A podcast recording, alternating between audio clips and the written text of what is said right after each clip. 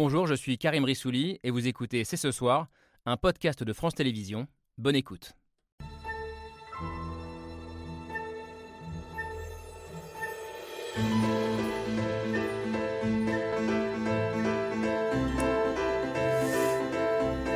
Bonsoir à toutes et à tous, soyez les bienvenus sur le plateau de C'est ce soir. C'est fou comme parfois l'histoire vient percuter le présent et lui donner un goût amer. C'était il y a 30 ans jour pour jour, sur une pelouse de Washington, le 13 septembre 1993, cette euh, poignée de main mythique entre Yasser Arafat et Yitzhak Rabin devant Bill Clinton pour signer officiellement les accords d'Oslo et rêver à une paix au Proche-Orient. L'espoir hier, le désespoir aujourd'hui, voire la peur d'un glissement d'Israël vers un régime antidémocratique ou illibéral. Alors que s'est-il passé dans l'intervalle? Que s'est-il passé pour que 30 ans plus tard, un mot jusqu'ici tabou en Israël, le mot apartheid, soit désormais prononcé par un homme comme l'ancien chef du Mossad pour comparer l'occupation israélienne à la ségrégation raciale en Afrique du Sud? Apartheid, une expression qui vient diviser encore un peu plus une société israélienne déjà profondément fracturée, avec ce bras de fer entre l'extrême droite au pouvoir et les manifestants qui descendent dans la rue chaque semaine depuis des mois. Nous sommes donc le mercredi 13 septembre 2023. C'est ce soir, c'est parti.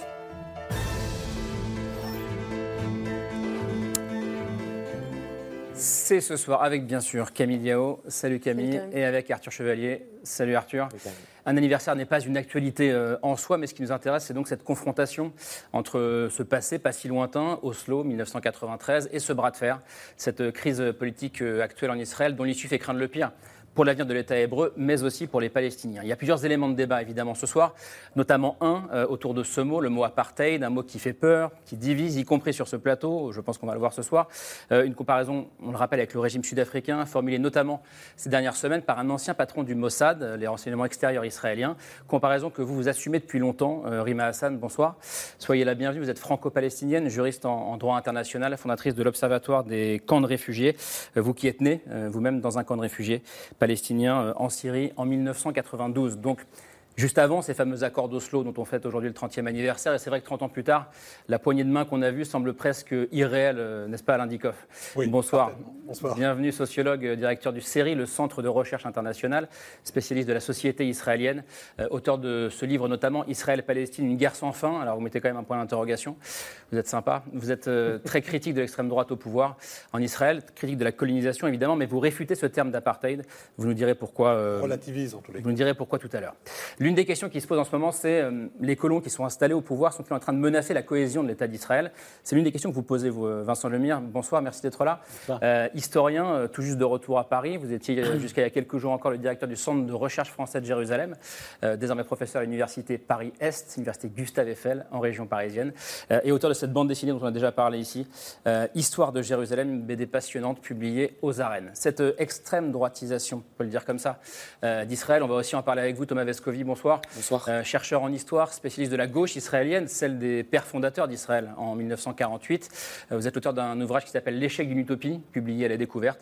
Échec qui se traduit aussi, vous le soulignez, on en parlera ce soir, par un phénomène inquiétant peut-être pour Israël, c'est le fait que de plus en plus de jeunes Israéliens quittent le pays, demandent à partir euh, pour, pour d'autres pays. Alors il y a ceux qui partent, puis il y a quand même ceux qui continuent à descendre dans la rue. Ça dure depuis des mois, c'est assez rare pour le souligner, pour protester contre cette réforme de la justice et contre le gouvernement.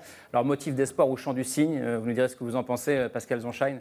Bonsoir, merci d'être là, journaliste, correspondante pour Radio J euh, à Jérusalem, où vous vivez depuis une trentaine d'années maintenant. Absolument. Je profite de votre passage à Paris pour vous avoir sur ce plateau et vous, qui vous dites aujourd'hui, je crois, assez inquiète d'une dérive, on peut dire, illibérale de l'État d'Israël. On va en tout cas en débattre ce soir.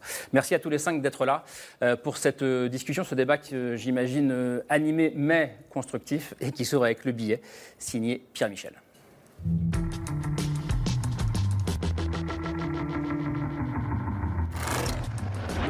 We who have fought against you, the Palestinians, we say to you today, enough of blood and tears.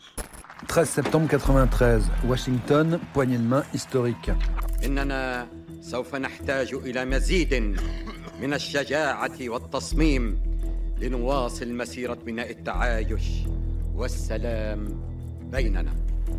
Yasser Arafat et Yitzhak Rabin signent les accords d'Oslo. On parle de paix. 30 ans plus tard, le processus de paix n'est plus qu'un lointain souvenir. Affrontements, incursions, attaques sanglantes.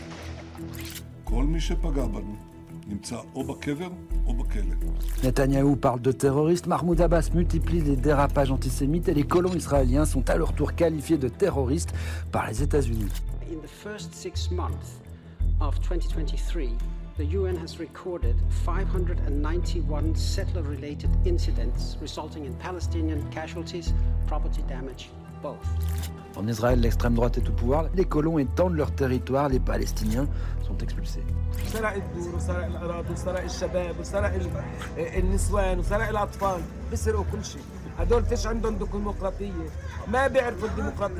Trente ans après, on est donc très loin d'une solution à deux États.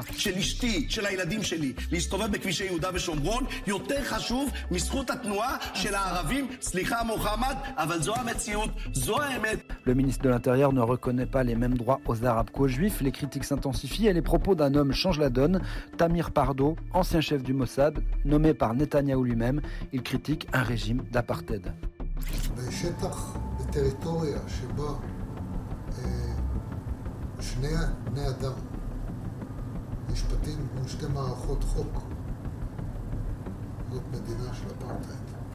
C'est le signe d'une société israélienne fracturée, fracturée au sujet des colonies, fracturée à propos d'une dérive antilibérale et sur les dangers qui pèsent sur sa démocratie.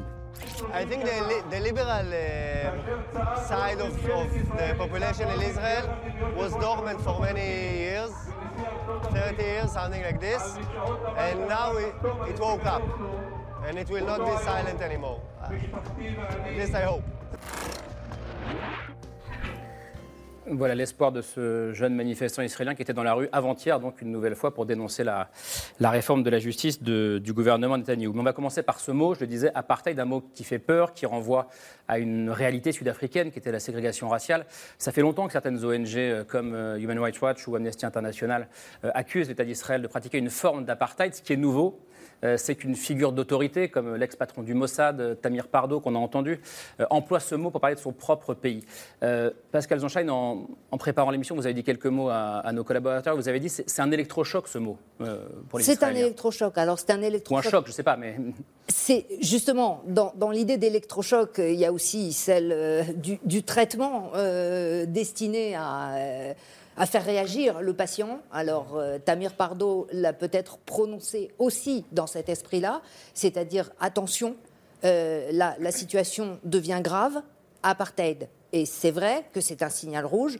Euh, et que l'entendre évidemment de la bouche d'un ancien patron du Mossad. Oui, c'est pas quelqu'un de l'extrême gauche israélienne. Non, non. Euh, et même indépendamment même de son, de son positionnement politique, il connaît évidemment euh, le, rôle qu'il a joué et évidemment l'autorité ou la légitimité que, que, lui donne la fonction qu'il a occupée.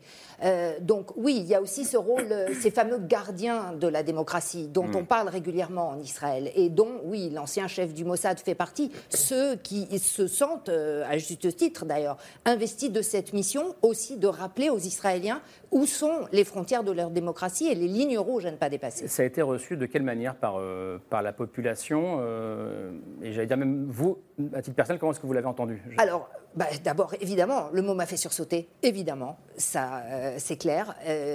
alors, il parlait D'abord, il parlait des territoires de Cisjordanie. Hmm. Il ne parlait pas des, euh, des Arabes citoyens de l'État d'Israël.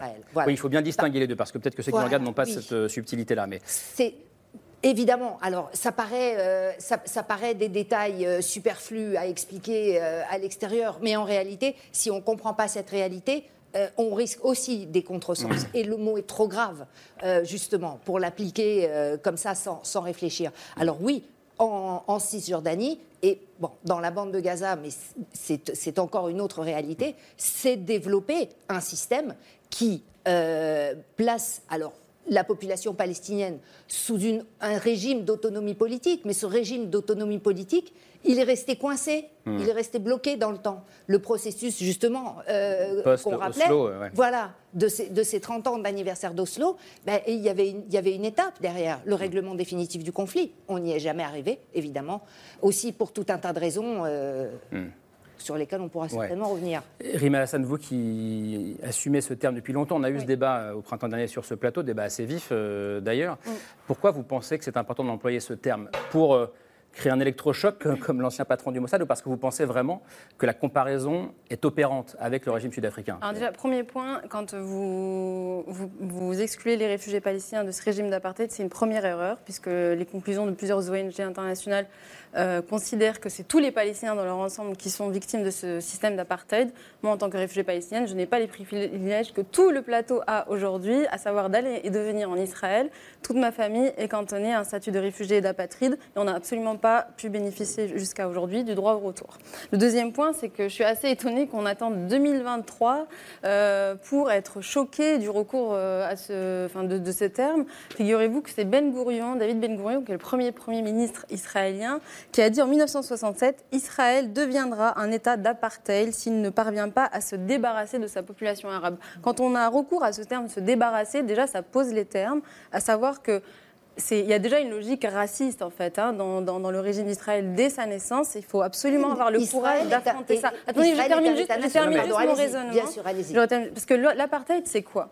C'est in fine le racisme qui est institutionnalisé, à son, enfin, qui arrive à son paroxysme et qui est institutionnalisé dans un État. Je vais même aller plus loin parce que c'est très important. Moi, je, c'est important de dire que ce terme n'est pas sorti de nulle part. Euh, il n'a pas, il pas été comme ça euh, sorti, inventé par des ONG. C'est un travail qui est fait depuis de nombreuses années et plusieurs personnalités qui sont reconnues justement pour leurs engagements ont fait référence à ce terme. Je vous en cite juste deux ou trois. En Afrique du Sud, ce sont quand même les personnes les mieux concernées pour pouvoir en parler. En 2002, Desmond Tutu, donc, qui est une figure de la lutte contre les régimes d'apartheid, avait eu ces, termes sur euh, Israël en accusant Israël de pratiquer une politique d'apartheid à l'égard du peuple palestinien dans son ensemble. Et en 2010, dernière référence mhm. des États-Unis, euh, Ehud Barak, donc l'ancien ministre, euh, pas pardon, source israélienne, Ehud Barak, l'ancien premier ministre israélien, avait indiqué Israël deviendra un État, soit un État d'apartheid, soit un État binational. Donc c'est important de dire juste que, que cette, euh, cette alerte-là, elle date depuis 1967. Ah, l'alerte, l'alerte, absolument. La question après, c'est est-ce qu'on est dans un régime d'apartheid? Demandez aux, euh, aux, Sud-Africains euh, qui, ont, qui ont subi l'apartheid. Mais si c'est le cas, alors, à nouveau, c'est les premiers à dire que ce qui se passe en Palestine, c'est ce qui se passe en Non, allez-y, on, ne le dit. D'abord, tous ne le disent pas. Bah, les plus grandes figures euh, militantes le disent. Oui, mais même des ministres, même des ministres actuellement le disent. On s'écoute, ça va être. Avec bon, alors il y, a évidemment des motivations euh, aussi d'ordre politique derrière ça. À nouveau, toujours faire la différence. Et là, et là, effectivement, ça deviendrait extrêmement grave. La population arabe israélienne, qui elle est citoyenne de l'État d'Israël, alors il y a des problèmes. Euh, il y a des hmm. discriminations, il y a des inégalités. Alors là, je ne les nie absolument pas. Mais pas en termes d'égalité de, euh, de droits devant la loi. devant la loi. Ça, c'est la première chose. La deuxième chose, et c'est évidemment une situation impossible et pour laquelle il faut arriver à trouver un règlement, et on n'y arrive pas depuis 30 ans, c'est la situation, bien évidemment, de la population palestinienne.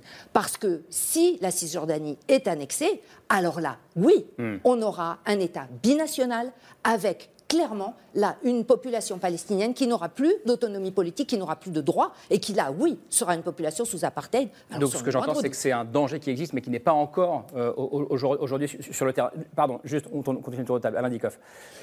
Alors écoutez, moi, moi je pense que Bon, c'est toujours intéressant les querelles sémantiques, mais en, en, fait, euh, c'est pas ça pour moi qui est l'essentiel. Ce qui est l'essentiel, c'est qu'est-ce qui se passe concrètement sur le terrain. Et, pour moi, euh, il y a deux choses qui me paraissent centrales. La première, c'est qu'en Cisjordanie, et c'est quelque chose qui a été la conséquence de, la guerre de, de, 67. La, guerre des six jours, à l'époque. La guerre des six jours, à partir des années 80 en particulier, avec l'arrivée à, l'époque de enfin, 77-78, l'arrivée de Begin au pouvoir, et le développement de la colonisation, encouragé par l'État, c'est progressivement mis en place un, système qui est un système qui sépare en effet la population juive de la population arabe. Il n'y a aucun doute là-dessus. Euh, les routes de contournement, les, les systèmes. Les routes de contournement, c'est quand une colonie s'installe, ce sont les routes qui sont annexées autour pour pouvoir avoir accès pour à la colonie. Pour qu'ils aient des, liaisons directes entre la, colonie euh, Euh, et, un autre lieu qui est aussi euh, géré par, par, Israël, on va contourner les villages palestiniens, mais en revanche, les Palestiniens n'ont pas le droit d'utiliser ces routes-là, etc. Euh, bon, donc ça, les systèmes juridiques différents, mm. ça a été dit par... Ce que dit l'ancien patron du Mossad, Tamir Pardon. entièrement raison. Mais lui, il dit c'est parce qu'il y a deux systèmes juridiques qu'il y a justement situation d'apartheid. Bah, il, y a, deux systèmes juridiques différents, ça c'est absolument évident, puisque les, les Israéliens sont soumis au droit israélien, hmm. comme s'ils étaient à Haïfa ou à Jérusalem. Donc c'est pas un dans, dans les frontières d'Israël. Voilà, dans les frontières de 48. La deuxième chose qui me paraît très importante, et, c'est là que je suis en désaccord avec euh, certains rapports comme ceux d'Amnesty International ou de Human Rights Watch, je pense qu'il faut continuer à distinguer la situation de la Cisjordanie, où il y a ce système de séparation qui existe, il n'y a aucun doute, de d'Israël proprement dit. Encore une fois, je suis absolument d'accord avec vous. Il y a évidemment des discriminations qui existent pour les Arabes israéliens, mais il faut quand même dire aussi des choses. Si on compare un peu, hein, si on est un tout petit peu sérieux, et si on pense à ce qu'était l'Afrique du Sud, à ma connaissance, il n'y avait pas à la Cour suprême en Afrique du, du Sud du temps de l'apartheid un juge noir. Il n'avait même pas le droit de vote. Or, en Israël, les Arabes israéliens ont toujours eu le droit de vote depuis 1948. Il y a un juge arabe à la Cour suprême qui va statuer aussi, euh, parmi les 15 qui doivent statuer sur, sur les différentes questions qui concernent euh, ou non euh, la, fameuse réforme de la justice. Donc, à mon avis, ça suffit à déjà invalider ce que certains rapports ont pu dire en généralisant ce terme à l'ensemble de, l'espace entre la Méditerranée. Votre, votre regard là-dessus, Vincent Lemire Alors, ça va être le, regard de, de l'historien et même donc c'était il y a six mois qu'on était euh, sur le plateau avec euh, un certain nombre d'entre vous. Et ce, qui me frappe, c'est que les lignes bougent très très vite.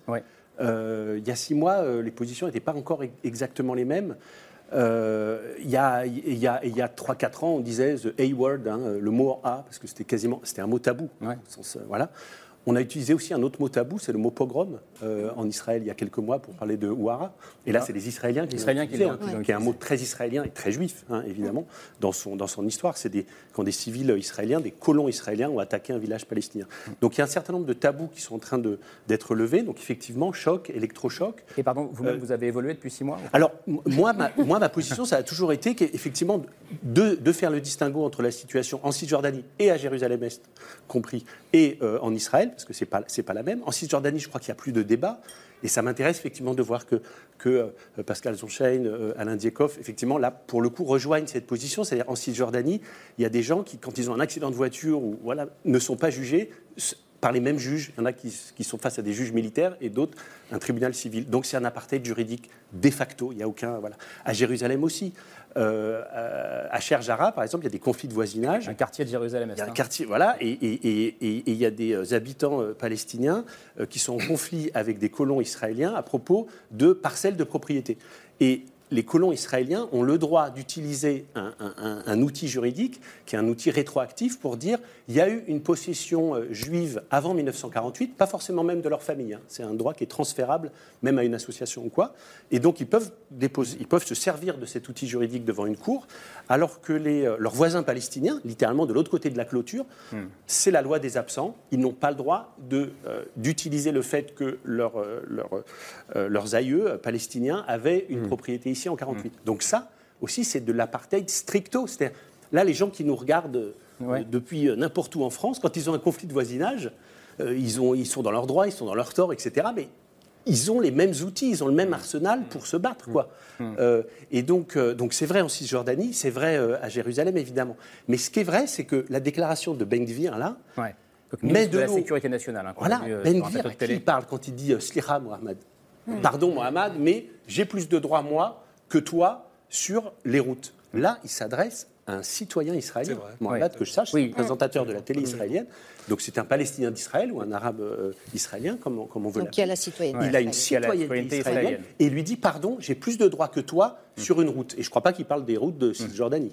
Donc ce que je veux dire, c'est que c'est aussi la situation sur le terrain. En l'occurrence, il parle des routes de Cisjordanie. Mais bon, en l'occurrence, mais, mais, mais, il quand même qu'il parle d'un citoyen israélien. Mais c'est inaudible. Mais il parle d'un citoyen israélien. Donc il dit j'ai plus de droits que toi. Donc c'est là qu'on voit que pour, pour, pour terminer, ce que, ce que, disait euh, Alain Diekhoff, la situation sur le terrain bouge tellement vite les sociétés que, bougent. Que, que, forcément les positionnements des uns et des autres sont obligés de se. Et, justement, vous aussi, vous avez bougé, je crois, euh, Thomas Vescovi. Je crois que vous dites, il y a, a 5-6 ans, je ne voyais pas l'utilité d'employer ce terme. En fait, moi, personnellement, je ne suis pas juriste, donc de formation. Dès lors, euh, lorsqu'on parlait d'apartheid avant les rapports des ONG, euh, j'étais assez sceptique, j'écoutais ça, il y avait déjà des colloques qui existaient hein, en France également.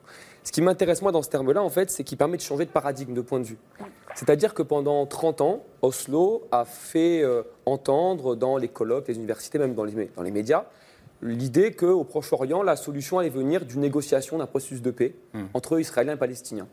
Sauf que plusieurs phénomènes ont complètement fait exploser ça. hein. la colonisation, l'annexion des terres palestiniennes, euh, le délitement complet de l'autorité palestinienne qui n'a aucune souveraineté et aucune crédibilité, la réalité dans la bande de Gaza où la souveraineté euh, du Hamas à Gaza est complètement limitée.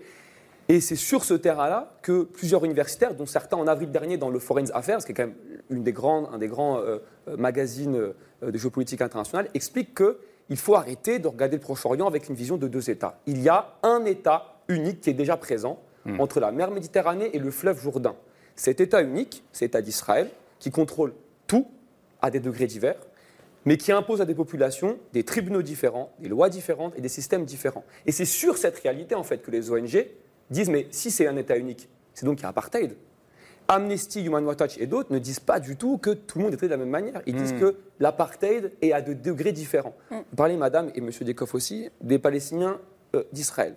Si on prend en compte le fait que c'est un État unique qui est déjà présent, ça veut dire que la discrimination, elle n'est pas juste en Israël, euh, là, parce qu'il y a des lois. Non, c'est un outil utilisé dans le cadre d'un apartheid Mais ça, général. c'est Et si, ça, on c'est prend- si on estime que l'État unique est déjà présent. C'est Non, ça la, voilà, différence. C'est ça le problème. on va trop vite. Le problème est déjà trop grave. trop lentement. Les réalités, non, on, on va trop vite dans l'utilisation des concepts. Pas, pas, pas dans- malheureusement pas dans la réalité. On aimerait que ça soit résolu depuis longtemps. Utiliser le terme apartheid, c'est c'est- c'est passé c'est passé au stade nucléaire et c'est invalider toutes les étapes non, d'avant. non, c'est Quand on en va, quand on va être à l'apartheid à la sud-africaine. On verra à contrario Mais- que ce qui était mais- avant mais était là- là- inadmissible. non, Là, vous emmenez les téléspectateurs mais sur pas un terrain qui est malhonnête. En fait, il faut Bah, revenir quand même sur les termes. Pourquoi. Non, pourquoi, non, je pourquoi malhonnête? Parce, Parce que, pas, on s'invective pas. Parce qu'on n'arrête pas de, si vous voulez, de comparer euh, ce- ce- l'apartheid israélien à l'apartheid euh, sud-africain. Bah, non, non, non, non, excusez-moi, non, non. Alors, non, non, les juristes qui ont travaillé sur la convention de 73, qui a été donc effectivement pensée après l'apartheid, et qui ont travaillé au statut de Rome, parce qu'il faut rappeler que l'apartheid, c'est pas un concept, c'est un crime contre l'humanité, madame. bien sûr. Et si ce Mais- terme vous est inconfortable, il y a des gens pour qui c'est encore plus inconfortable, c'est pour ceux qui le vivent. C'est un crime contre l'humanité, c'est très important de le rappeler. Mais je suis donc les juristes, d'accord les, avec les vous. juristes, vous me laissez finir. Les juristes, Non, mais, quand ils s'il ont, vous plaît. oui, oui, oui, mais les juristes, quand ils ont pensé, si vous voulez, cette définition, ils l'ont fait de façon à ce qu'elle soit objective et autonome. Objective et autonome en droit, ça veut dire qu'on la détache de sa spécificité historique et qu'elle n'est plus figée justement avec la référence sud-africaine. Et ça a été pensé de façon, si, ça a été façon, bah, en tout cas là sur l'apartheid, ça a été Ah, pensé. en pas passé. 73, si c'est la convention dont vous parlez. Oui, c'est le non, poste. c'est Non, mais 73 laisse-moi et statut de Rome. L'objectif, c'était qu'on évite justement qu'on ait une définition objective de l'apartheid, de façon à éviter que ce régime se reproduise quelque part, et justement qu'on soit outillé juridiquement pour le repérer et pour l'identifier, et justement pour lutter contre ce crime, ce crime contre l'humanité.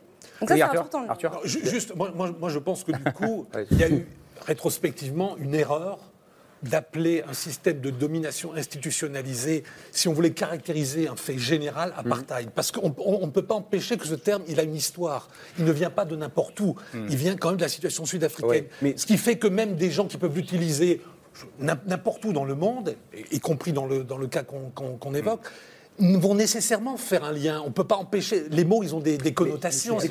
C'est- un petit peu comme le terme pogrom. Il renvoie quand même historiquement Voilà, à quelque chose qui se passait en Russie à la fin du 19e, 20e siècle. À la différence Donc, près que là, les Sud-Africains eux-mêmes se sentent solidaires d'un apartheid alors en Palestine. propos Arthur. ce que vous disiez sur la convention Arthur. de 73, la référence à l'Afrique du Sud, elle est explicite dans cette convention. Oui, bien sûr. Donc, ce que je veux dire par là, c'est que c'est même écrit de telle sorte, et beaucoup d'universitaires le relèvent, que euh, on ne peut pas, en tout cas à l'ONU, c'est pensé comme tel. La- le, défi- le mot apartheid est pensé en rapport avec l'Afrique du Ce Sud. que vous dites, c'est faux. Parce que ce que dit Amnesty International, c'est quand même des Alors, experts. Amnesty International ne dit pas exactement la même chose, justement. Non, Amnesty International déjà parle de race, ce dont on parle pas l'ONU. Oui. Déjà pour commencer, le- le critère cumulatif de trois points, je pense que c'est ça que vous pensez. C'est un Là, on, on est en train de perdre du monde, mais. euh, Pardon, excusez-moi. Amnesty International a, a défini l'apartheid avec trois critères cumulatifs où, elle empl- où Amnesty International emploie le mot race, d'accord? Ce que ne fait pas l'ONU. Donc, ce que je veux dire par là, c'est que la définition, en gros, donnée par l'ONU avec la Convention de 73 n'est pas celle d'Amnesty International. En droit international tel que l'ONU, euh, la situation n'est pas exactement comparable pour tout ce qu'on a, euh, pour tout ce qu'on a cité, à savoir le fait que les Africains n'avaient pas le droit de vote, que les statuts politiques n'étaient pas les mêmes, même si là je ne dis pas du tout qu'il n'y a pas de situation en horreur comparable. Juridiquement parlant, c'est pas exactement comparable. Juste, si on peut ne pas se perdre dans le débat juridique, je sais que c'est passionnant et que c'est par ailleurs votre travail. Vous êtes mais c'est pas un concept. Non, non, j'entends bien. Après, il y a, il y a le, ce que disait Alain Descoff aussi. Il y a euh, le débat sémantique et puis il y a les mots qui sont employés et c'est la raison pour laquelle on en parle. Donc, juste, oui, on et sur pour sortir justement du débat juridique, alors on revenait euh, sur les propos du ministre de la Sécurité nationale, euh, donc qui affirme mm. qu'il a plus le droit de circuler qu'un citoyen arabe israélien. C'est pas le seul au gouvernement à avoir de, de tels propos. Il y a le ministre des Finances qui s'appelle Bezalel Smotrich qui déclarait il y a quelques mois dans un discours prononcé à Paris il n'y a pas de peuple palestinien, c'est une invention. Il n'y a pas de Palestiniens, juste des Arabes. Et euh, Smotrich, c'est le même qui, il y a quelques années, en 2016, euh, tweetait à propos de l'accouchement euh, de sa femme, je le cite, Il est naturel que ma femme ne veuille pas accoucher à côté d'une arabe. Les arabes sont mes ennemis. Voilà pourquoi je n'aime pas être à côté d'eux. Donc c'est des propos qui sont ouvertement racistes, qui prônent à la fois une hiérarchisation et une séparation des juifs et des arabes dans, dans un lieu comme un hôpital. voilà, même si juridiquement on ne peut pas parler d'apartheid, est-ce qu'aujourd'hui, ces propos dans la bouche de ministres de personnes qui sont au gouvernement, euh, ne peuvent pas nous faire craindre, euh, Vincent Lemire, qui ait une volonté politique d'aboutir à un système qui ressemblerait à un apartheid. Hein. Et là, on en vient bah, du coup à la situation politique d'aujourd'hui. C'est ça. Ce sont, en fait, ce sont des propos suprémacistes et hmm. pas seulement racistes. Parce que, je veux dire, un État peut vivre avec une certaine quantité de racisme. Je suis désolé d'être aussi, euh, mais il y a du racisme partout dans la rue ici. Enfin, y a, hmm. on, peut vivre avec du racisme. Le suprémacisme, c'est autre chose. C'est une forme exacerbée de racisme avec, on affirme haut et fort une supériorité sur une autre. Et donc, euh, euh, effectivement, j'ai plus le droit de, euh, sur cette route, je ne veux pas accoucher à côté de toi, bon, etc. Ce, qui, ce qui est intéressant là dans, notre débat, qui est parti très très très très vite et très fort, c'est que effectivement, alors est-ce qu'on va trop vite ou, trop lentement? La situation sur le terrain va très très vite aussi. Mmh. Mmh. Les Israéliens vont parfois plus vite que euh, la communauté juive euh, française, par exemple. Hein. Euh, le mot pogrom, c'est eux qui, l'ont utilisé beaucoup après. C'est un officier de l'armée israélienne qui l'a utilisé. Le mot apartheid, là, on voit que c'est quelqu'un du Mossad. et, pourquoi? C'est parce qu'effectivement, juste pour revenir sur cette question de un État, hmm. j'avais utilisé cette formule la dernière fois, mais encore une fois, pour pas être dans le juridique. Un État, pour moi, en historien, c'est une frontière, une monnaie et une armée. Hmm. Sur ce territoire, entre le Jourdain et la mer, il n'y a qu'une seule monnaie, le shekel, hmm. euh, le jode un petit peu, enfin le, dinar jordanien, mais à peine. Il n'y a qu'une seule armée et il n'y a qu'une seule frontière internationale, celle d'Israël. Donc ça s'appelle un État, ça a tout. Et cet État, effectivement, il y a des, il y a des, il y a des, il y a des singularités ici ou là, mais c'est ça qui fait que la situation permet d'arriver au fait qu'on peut décrire une situation d'apartheid sur l'ensemble du. Or, c'est une situation. Allez-y. Mais en fait, ce qui moi m'interroge depuis tout à l'heure, c'est on parle de trop vite ou trop lentement. Je pense qu'on dit trop vite parce qu'on se place d'un point de vue israélien. Si on se place du point de vue palestinien, on va beaucoup trop lentement. Mm. Parce que les Palestiniens, ça fait depuis des décennies où ils disent mais ce qu'on vit, évidemment, ben oui, mais, justement, donc essayons de dépasser le cadre israélo-palestinien pour se dire que sur le terrain, les victimes, les occupés, sont ceux qui depuis longtemps parlent d'apartheid. Moi, ce qui, excusez-moi, moi, ce qui m'interroge dans ce débat-là, et vraiment c'est une question que j'ai envie de poser parce qu'elle m'intrigue. Lorsque plusieurs ONG multiplient les rapports pour témoigner par exemple de crimes de guerre en Syrie de Bachar al-Assad, de camps de Ouïghours en Chine, ou de ce qui se passe en Ukraine par rapport à ce que fait l'armée russe. Hmm. Mais au bout d'un moment, ça fait preuve tellement les rapports s'accumulent. Il y a un État actuellement, Israël, où il y a des dizaines de rapports qui s'accumulent, d'ONG qui disent non mais la situation, elle ressemble, ou alors c'est un apartheid. Bethlehem en Israël, Al-Haq côté palestinien, Human Rights Watch, Amnesty International, et en France, on fait des débats, ce qui est très bien, mais où on se permet de dire que ça va peut-être trop vite. Non, moi je pense que ça va trop lentement, parce que, et je finis sur ça, et ça c'est vraiment le cœur du débat, je pense, aujourd'hui, entre la Méditerranée et le Jourdain, comme vous avez dit, il y a une institution centrale, la Knesset, avec plusieurs commissions. Cette Knesset et cette commission décident du quotidien et de la vie de 7 millions de personnes qui ne sont pas juives, qui sont soit de citoyenneté israélienne, soit qui n'ont pas de citoyenneté du tout. Et 5 millions d'entre elles qui habitent à Gaza ou en Cisjordanie, écoutez-moi, qui habitent à Gaza ou en Cisjordanie, doivent se soumettre à ces règles-là sans qu'elles ne puissent voter ou décider. Donc c'est des décisions qui sont prises sans que ces gens-là puissent avoir leur mot à dire. C'est une situation d'apartheid qui est reconnue. Non, L'apartheid a été une politique voulue par un gouvernement en place, hmm. un régime. Il y, a une, il, y a une, il y a une volonté, alors, qui, s'appuyait évidemment, euh, je, je reconnais humblement, euh, mais, mais grave, très grave lacune en, en histoire, euh, en histoire de l'Afrique du Sud. Donc je ne me reviendrai pas sur ce terrain. Mais ce que je veux dire, c'est que cette, cette politique Et c'est bien le problème auquel est confronté Israël aujourd'hui dans la Mmh. crise politique, qu'il vit, à savoir que euh, on a procrastiné, on a laissé des choses pas vraiment réglées, en disant bon, ben, oui, on, on verra en marchant. On- Il n'y a pas eu une politique délibérée d'oppression. euh, de- de- du peuple palestinien, il n'y a pas eu une politique délibérée de, de suprématie raciale. C'est un- finalement une espèce de, d'agglomérat qui s'est qui s'est- Mais qui ce s'est ce ce qu'on a laissé faire, est-ce que est-ce que c'est pas, est-ce que est-ce que ce pas avant tout la colonisation, justement, qui, qui revient aujourd'hui en boomerang? C'est ce que disait Yitzhak Rabin la veille de l'approbation des accords d'Oslo. Hmm.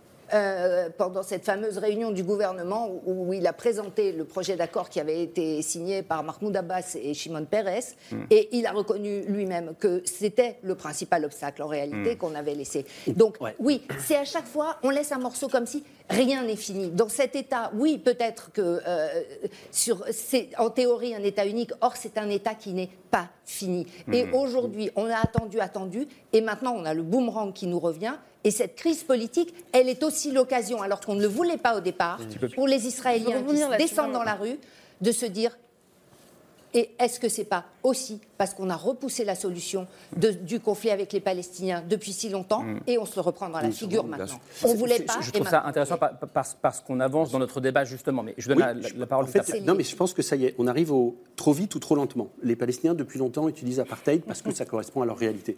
Pourquoi est-ce que les Israéliens disent apartheid aujourd'hui, y compris le chef du Mossad?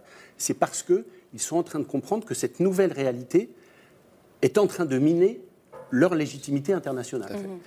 Et je Et le leur redis. légitimité et je, attends, attends. Oui, oui. mais leur légitimité internationale. Israël est un des rares États sur la planète qui a été créé par un vote de l'ONU.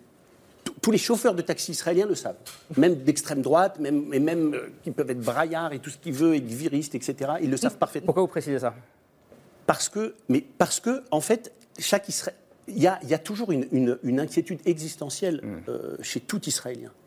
Et donc, euh, c'est est-ce qu'on est, légitime, est-ce que euh, vis-à-vis de la communauté internationale, etc. C'est pour ça qu'on continue de faire de la diplomatie, de faire de la diplomatie culturelle, etc.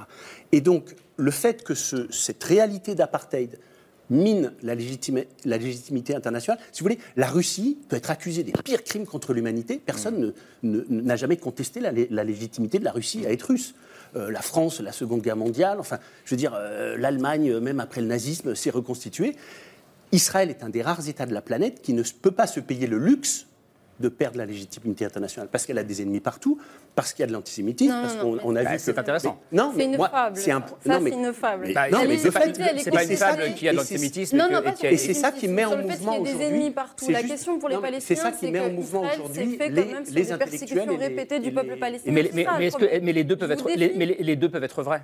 Non, dans mais une, je dans vous une défie même de discussion. trouver une étude sérieuse sur la société civile euh, palestinienne qui documente qu'il y a un antisémitisme notoire sur, euh, dans tous les Ah non, il pas dans le monde, euh, dans le monde. Oui, oui, mais, Euh, la compris, question. euh, non, mais tout près parce de qu'il parlait de- du fait que. Dans le je monde, reprends. non, non. La question qui se pose, je pense, c'est que. Et je pense qu'on on- on avancerait quand même on- sur, sur le sujet à reconnaître qu'il y a dans le projet de l'État d'Israël même un problème de racisme structurel.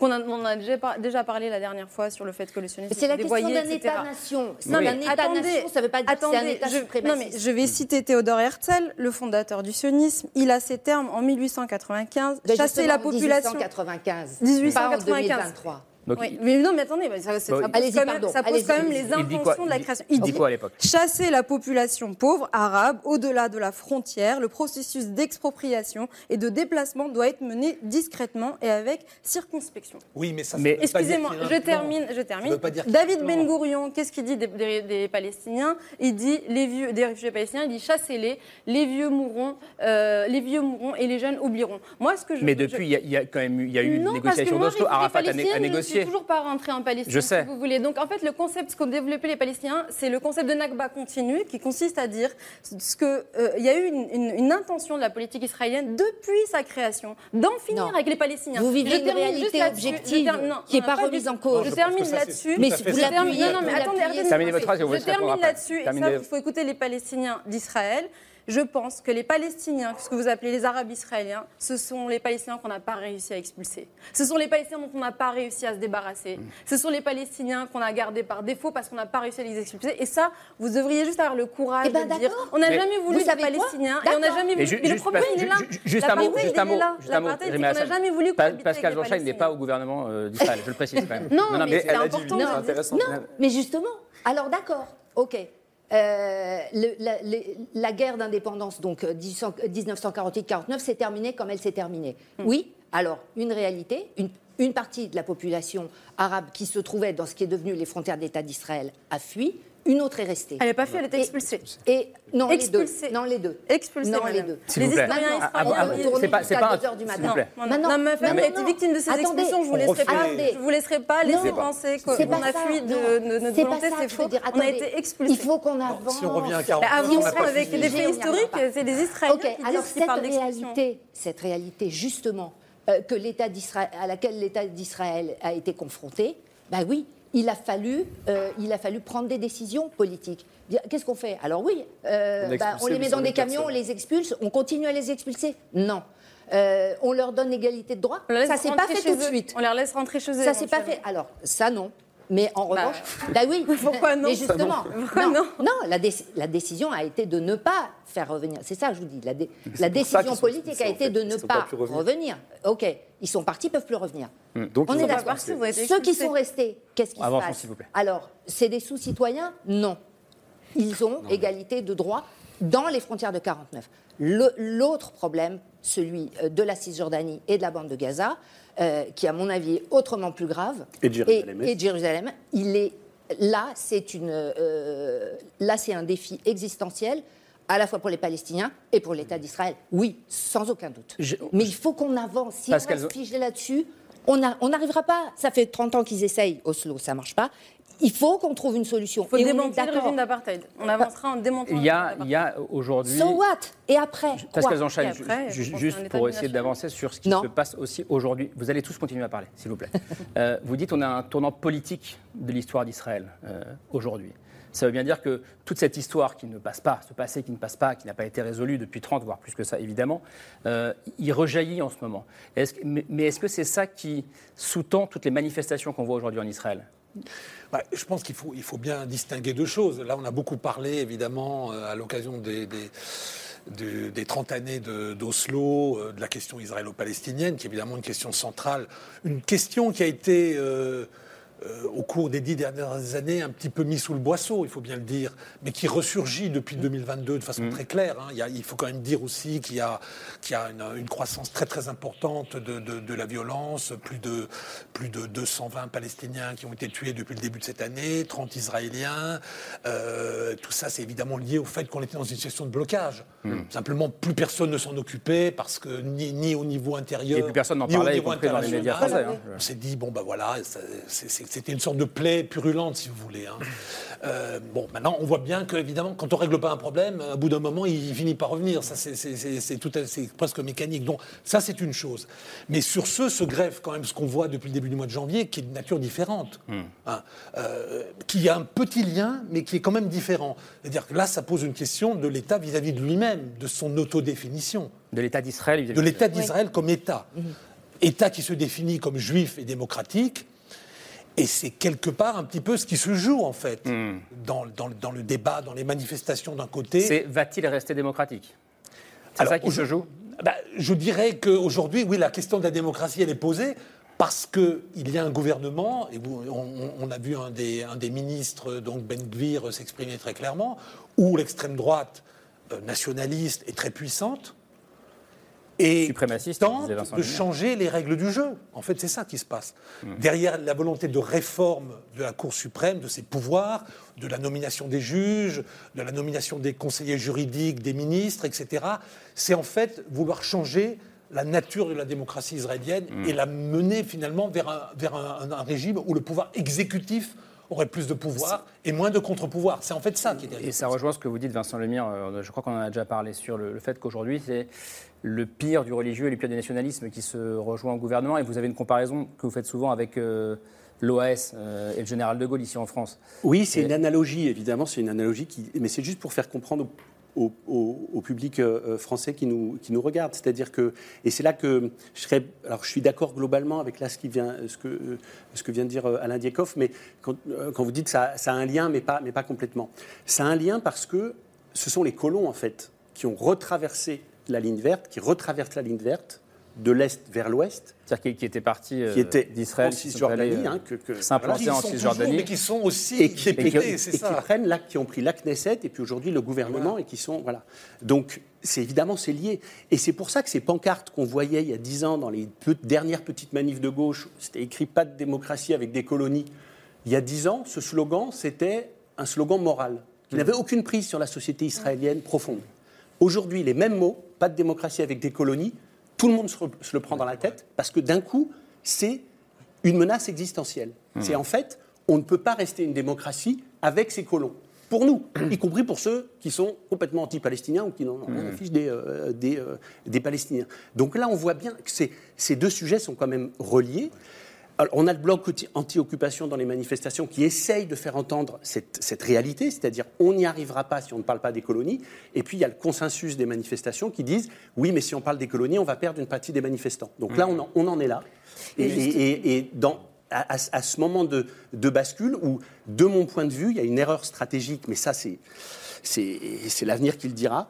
Euh, cette contestation, en fait, pour être très consensuelle et très large et pour monter très largement au centre droit, ne veut pas parler des colonies, alors qu'en même temps, ils savent très bien, quand on leur parle euh, dans le privé, etc., qu'effectivement, c'est les colons qui sont en train de détruire leur, euh, leur euh, démocratie. C'est intéressant parce que cette phrase, pas de démocratie avec des, colonies, elle m'évoque une autre phrase que j'ai lue cet après-midi dans une pétition que vous avez peut-être vu passer, qui a été publiée fin août, qui a été signée par plus de 2000 personnalités israéliennes qui vivent soit en Israël, soit à l'étranger. et donc, dans cette pétition, dans le texte, il est écrit il ne peut pas y avoir de démocratie en Israël tant que les Palestiniens vivent dans un régime d'apartheid. Donc c'est la même idée et ils reprennent à leur compte ce terme d'apartheid. Et ce qui est intéressant, c'est que ce texte, il s'appelle L'éléphant dans la pièce. Et je voulais vous montrer le dessin euh, qui l'accompagne. Euh, c'est une caricature qui représente donc l'une de ces grandes manifestations mm. contre la réforme de la justice, avec au milieu de la foule euh, cet éléphant que personne ne veut voir et qui représente l'occupation des, des, territoires palestiniens. Donc tout le propos de la pétition, finalement, c'est de dénoncer le silence de ceux qui manifestent euh, sur la question euh, palestinienne. Alors, et de rendre visible. parce que malheureusement, le bloc côté-occupation, il est beaucoup plus petit que ça. Euh, il est plus petit que l'éléphant.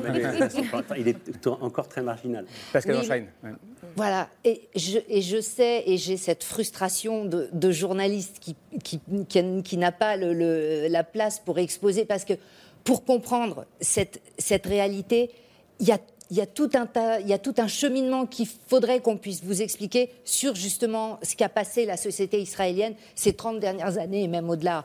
Euh, C'est-à-dire, si on le fait rapidement, euh, oui, que je, vais pas... vous, dire, ce qui a mené à ces manifestations et à ce soulèvement Oui, oui, profondément, justement.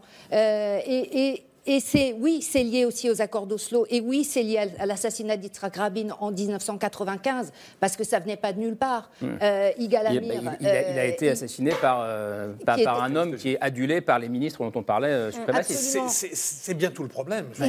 donc oui, c'est lié, évidemment, évidemment. Et là maintenant, c'est vrai que cet éléphant dans la pièce dont on ne voulait pas parler au début, parce qu'on avait peur, je parle au début des manifs, c'est-à-dire à mm. partir du mois de janvier, de l'annonce de la réforme, euh, en se disant non, c'est trop compliqué, on ne va pas y arriver.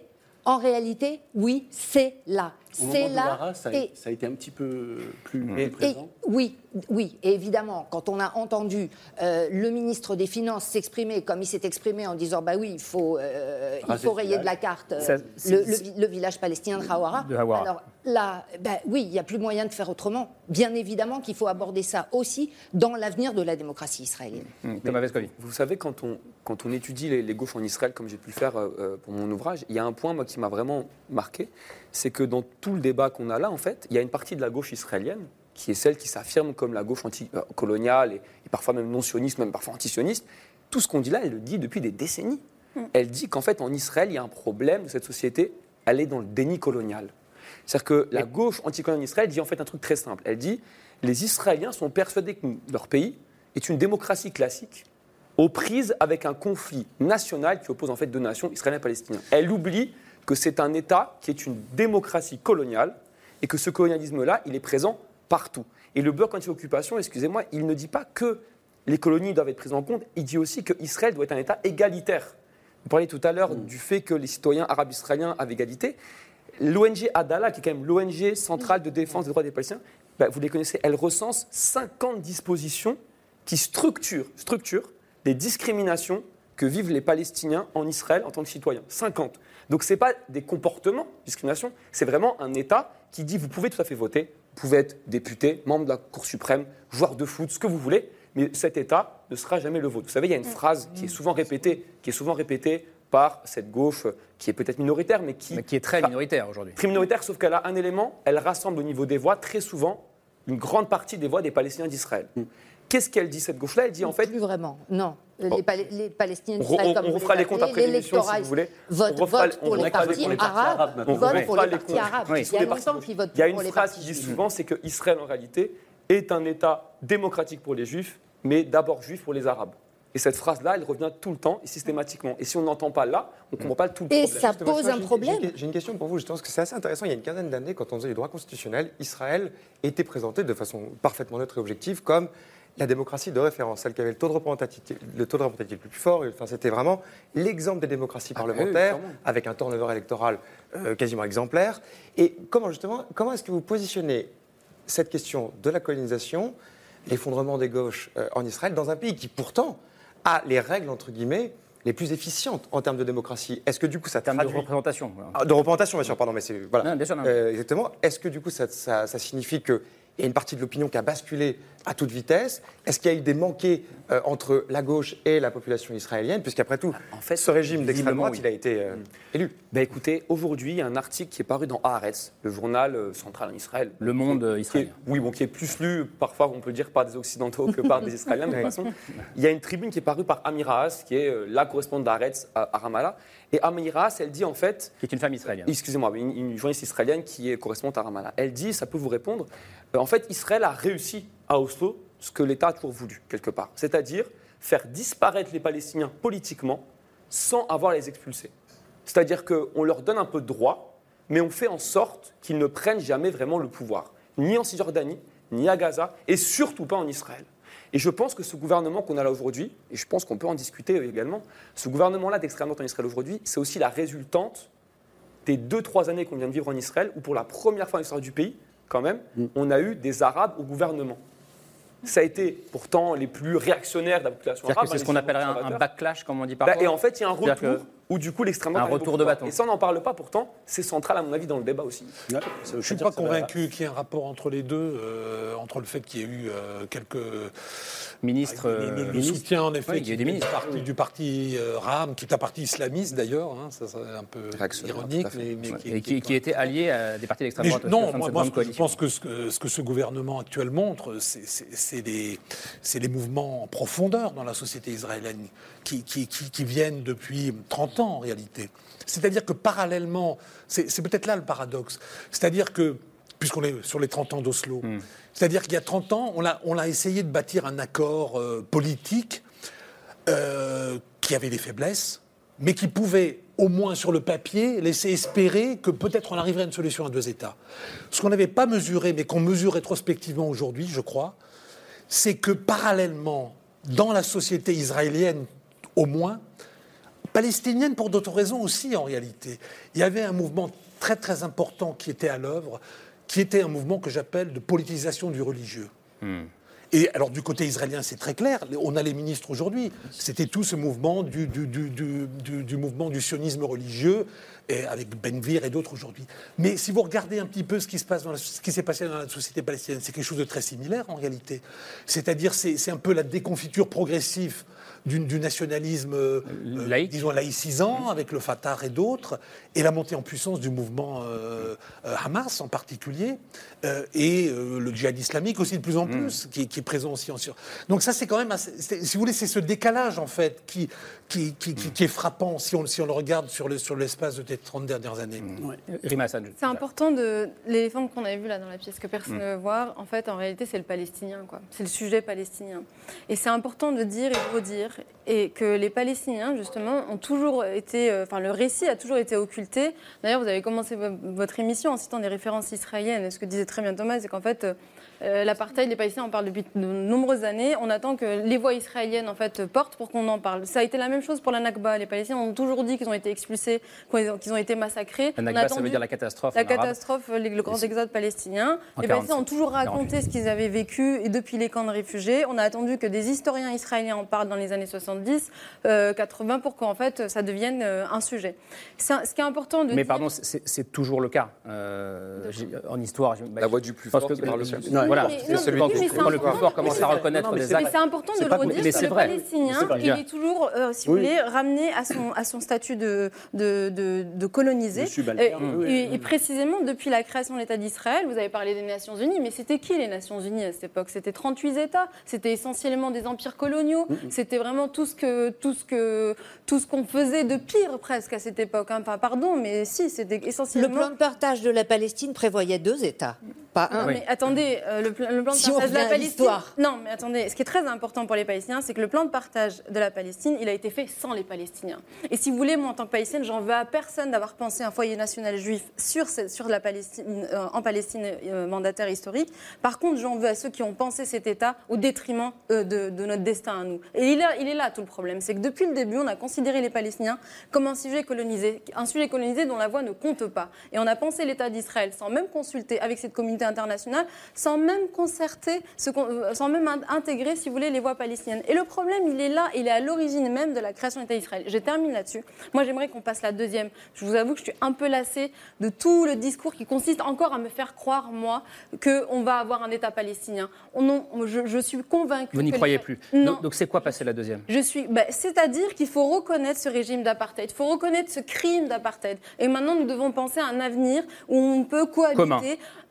Commun. C'est-à-dire, j'ai de vous suivre. C'est-à-dire, reconnaître ce crime d'apartheid, comme vous le dites, pour que demain il y ait un vrai État binational. Tout à fait. C'est-à-dire, vous pensez à une réconciliation à l'Afrique du Sud Tout à un fait. scénario à l'Afrique du Mais Sud attendez, post-apartheid Ce qui reste des territoires palestiniens, les Palestiniens eux-mêmes vous disent on n'en veut plus en fait. S'il nous reste 5-10% des territoires de notre pays, on n'en veut plus. Ce qu'on veut, c'est pouvoir circuler comme tous les Israéliens, partout. Au nom de quoi Moi, je vais terminer là-dessus. Au nom de quoi Moi, je ne pourrais pas retourner sur le village de mes grands-parents. Au nom de quoi au nom de quoi je ne pourrais pas aller me balader, retrouver euh, les villages où mes grands-parents, mes arrière-grands-parents, mes arrière-arrière-grands-parents ont vécu, où ils ont euh, planté des oliviers, où ils ont eux-mêmes construit leur maison. Au nom de quoi je ne pourrais pas le faire On ne va pas faire de concurrence victimaire. Non, c'est pas une parce que dans ce cas-là, attendez, c'est un récit qui est très peu entendu. Le récit palestinien, notamment des réfugiés, est très peu entendu en France. C'est important pour moi de le dire. progresse. Justement, nous devons progresser vers un État binational. Ce que disent d'ailleurs d'autres aussi. Hein. C'est-à-dire que l'État palestinien est tellement grignoté, est un gruyère est un. gruyère aujourd'hui qui, ne pourra pas devenir un État euh, viable.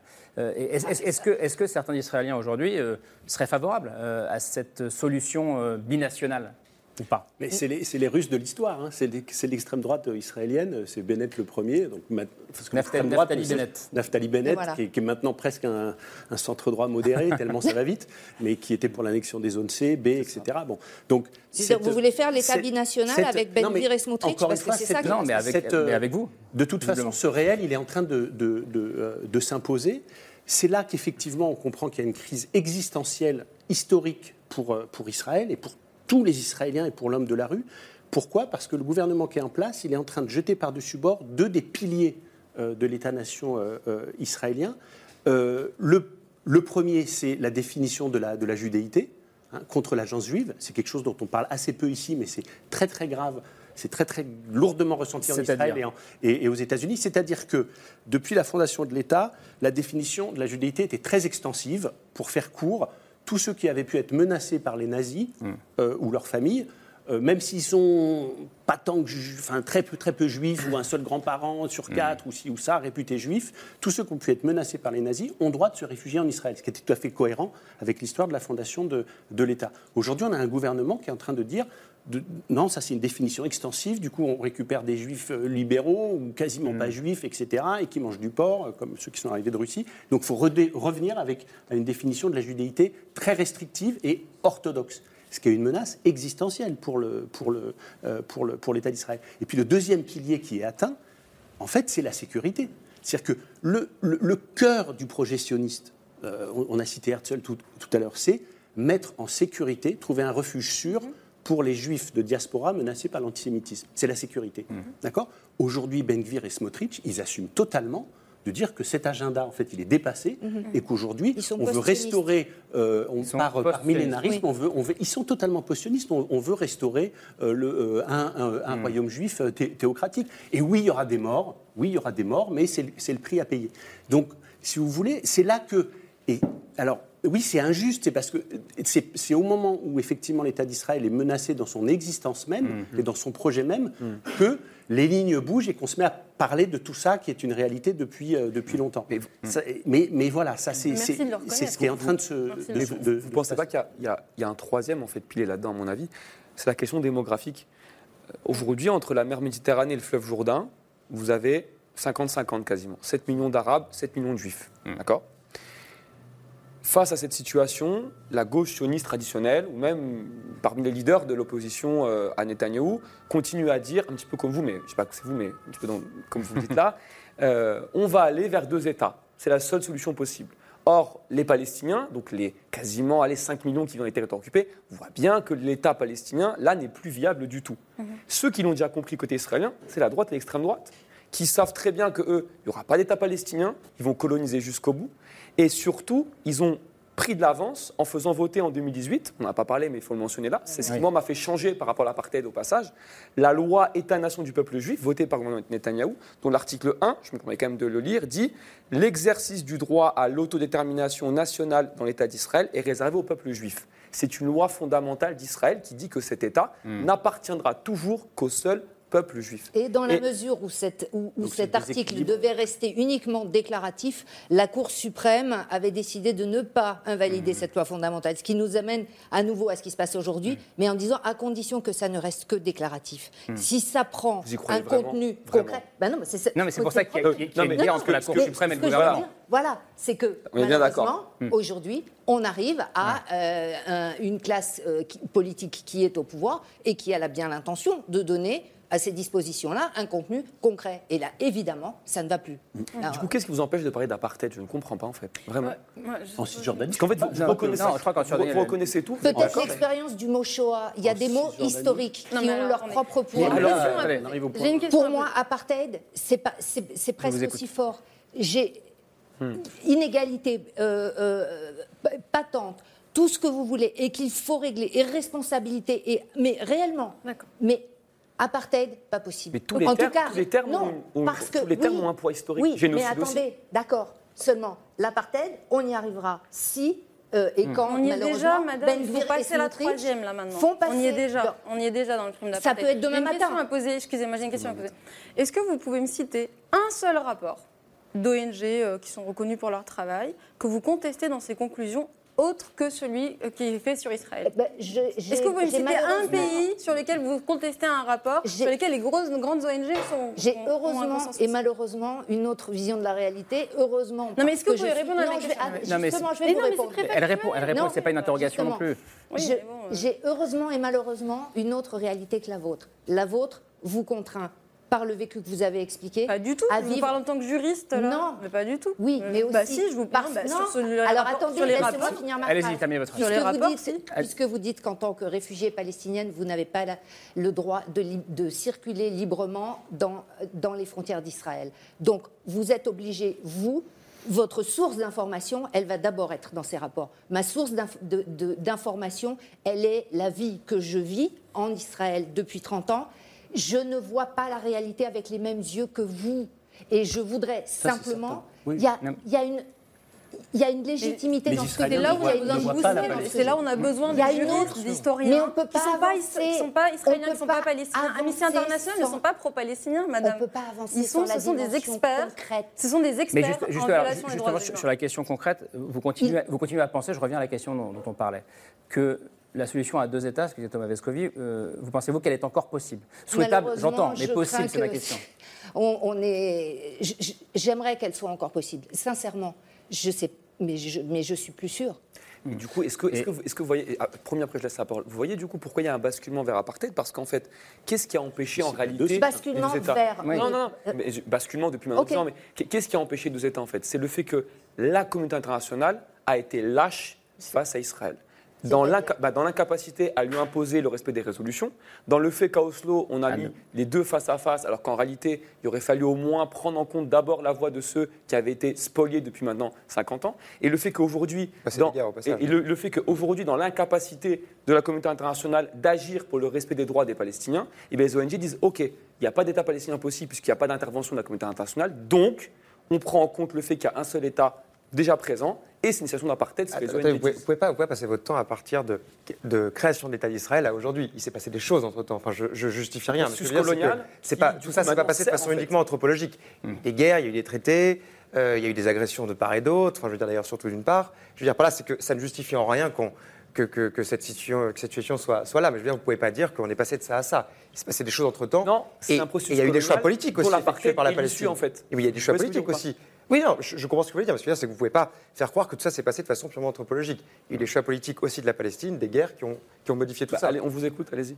Ah non, pas du tout. Je vous posais la question. Que je, je disais juste que. Ah, vous posez pas de questions, vous faites un, une Non, non, réaction je, à ce que vous dites. je- Posez-moi non, une question je- et je vous répondrai. non, je disais- Allez-y, allez-y. je disais juste que de la création de l'État d'Israël à aujourd'hui, ce n'est pas des liens qui ont été noués entre juste la communauté internationale et la Palestine, si vous voulez. C'est-à-dire qu'il y a eu des guerres et on peut comprendre que tout ça soit, soit formé avec des conflits et qu'on n'ait pas un tête fait avec une ligue contre la Palestine. C'est ça que je veux dire. Il s'est passé des Non, choses aussi avec contre un Israël. soutien pour Israël. Alain Et dont les Palestiniens ont malheureusement dû en faire les frais. Bah, je ne je pense pas qu'on puisse euh, évidemment résumer tout ce qui a été dit, qui parfois est un peu allé dans tous les sens, mais, mais, mais je pense que ce qu'on peut dire, c'est qu'il y a une, une sorte de réalité unique. Moi, je ne parlerai pas d'État unique, parce qu'il n'y a pas d'État unique. D'ailleurs, il y a une chose qu'il faut dire. euh, dans les territoires euh, occupés, et en particulier, en- je ne parle pas de Jérusalem, parce que Jérusalem, c'est justement différent. Il faut préciser une chose qui, à mon avis, n'a pas été bien dite à un moment, c'est que s'applique le gouvernement militaire et non pas les lois de l'État. Et Ça, c'est très et un important. tribunal militaire aussi. Et les tribunaux militaires. Donc ça, c'est quand même une chose importante. Les lois de l'État s'appliquent uniquement pour les Juifs. Pour être encore plus concret, c'est-à-dire que si un Palestinien se fait arrêter par euh, l'armée israélienne, il sera jugé par un tribunal militaire. C'est les tribunaux militaires Ouais, qui c'est pour eux. Ce qui n'est pas le cas en Israël même, évidemment. Donc là, on voit bien qu'il y a encore aussi, malgré tout, une différence. Et c'est ce qui explique que jusqu'- même jusqu'à maintenant, même la droite au pouvoir n'a jamais voulu annexer la Cisjordanie, en particulier pour ça. Parce que si la droite annexe la Cisjordanie, Mais- ça veut dire qu'elle est obligée d'appliquer la loi israélienne à l'ensemble Ouais. du territoire Mais- et de la population, ce qui n'est pas le cas aujourd'hui. Mais- Donc en ce, soi- en ce sens-là, l'occupation est quelque part juridiquement nécessaire parce que ça permet de faire passer, via le gouvernement militaire, des lois qui vont s'appliquer aux Palestiniens, ce qui ne serait pas possible S'il y avait un s'il y avait seul une annexion pure et simple. Alain Diekov, vous avez remarqué que depuis quelques mois, il y a énormément de verrous qui sont en train de sauter.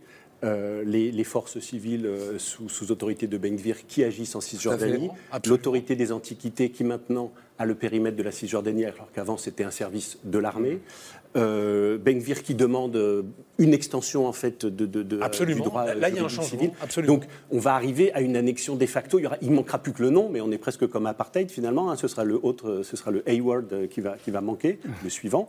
Euh, la réalité sera là, euh, et- et- et- et c'est cette réalité effectivement qui, qui se transforme aujourd'hui en menace existentielle pour les, pour les Israéliens.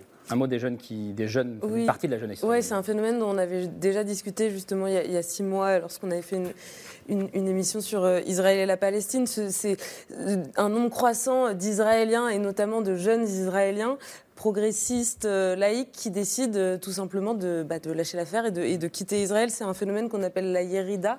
Alors si je ne me trompe pas, ça veut dire l'émigration. C'est un peu euh, le, le pendant inverse à la fameuse Alia, l'installation en terre d'Israël. Et en pratique, ce sont bah, des demandes de, de passeport ou de visa qui explosent dans les différents consulats euh, étrangers. Euh, on trouve aussi pas mal de, de groupes de soutien, d'entraide pour s'installer dans tel ou tel pays euh, sur les réseaux sociaux. Euh, et c'est souvent pour des raisons euh, assez... Il y a des raisons économiques, mais c'est souvent aussi pour des raisons politiques. Euh, est-ce que, Pascal Zonchaine, c'est quelque chose que vous constatez euh, autour de vous? Et est-ce que finalement, euh, bah, ce n'est pas euh, un des grands défis qui euh, attend euh, l'É- l'État d'Israël dans, dans Ah les bah, prochaines années? C'est sûr que s'il n'y a pas de, de projet euh, d'avenir dans lequel une jeunesse peut se Mm. reconnaître, c'est un peu compromis pour euh, le dynamisme d'un pays, ça, évidemment. Et, j'imagine aussi ce- dans ce bras de fer euh, entre euh, l'extrême droite et les libéraux. Bah, moi, ce qui me paraît important, c'est... Allez-y, pardon. Pascal Zonchain, je, je vous laisse répondre. non, non, simplement, oui, ce, mouvement a toujours existé. Euh, la, la, en fait, c'est la descente et l'immigration, c'est la montée. Voilà, c'est la traduction mmh. simple.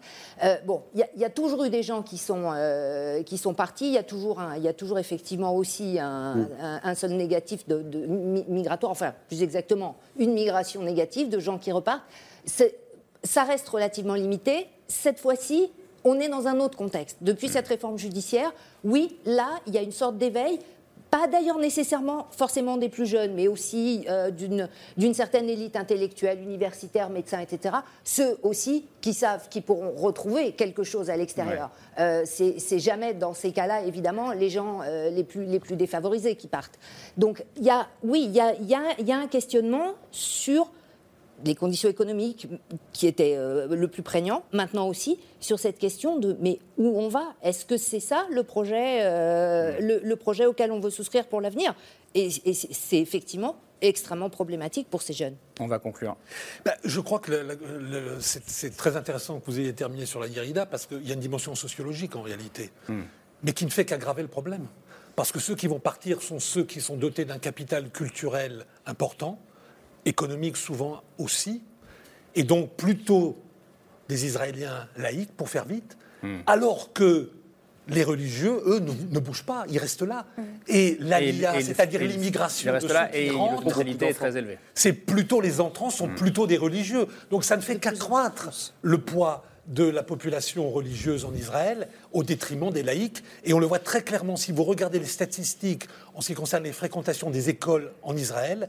Il y a une baisse régulière du nombre d'enfants juifs dans les écoles laïques hmm. et une croissance très très nette de ceux qui fréquentent les écoles ultra-orthodoxes et les écoles sionistes religieuses. Donc je pense que l'avenir, à mon avis, est, assez, est assez négatif, est assez noir pour la classe moyenne séculière. On va rendre... Oui, a priori, on n'est qu'au début de c'est juste les prémices. On ne voit pas comment une population ultra-orthodoxe avec 8-9 enfants par femme et en face une population laïque libérale avec 3 enfants, dont 2 qui partent à l'étranger. Comment C'est ce que dit le directeur du Quelet Forum, ça, le grand think tank. ne peut pas fonctionner. C'est là Conseil Netanyahou, il dit que Bon, merci beaucoup. Merci pour ce, débat.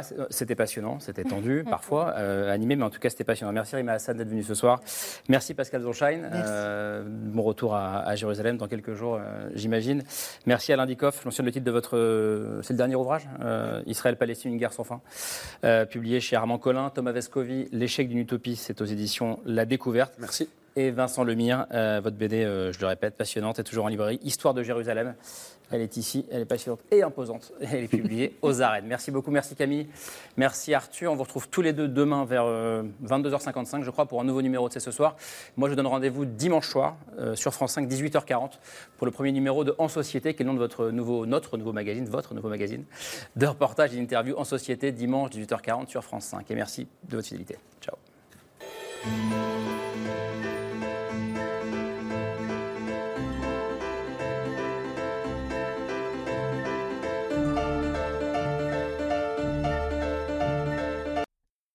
C'était C'est ce soir, un podcast de France Télévisions.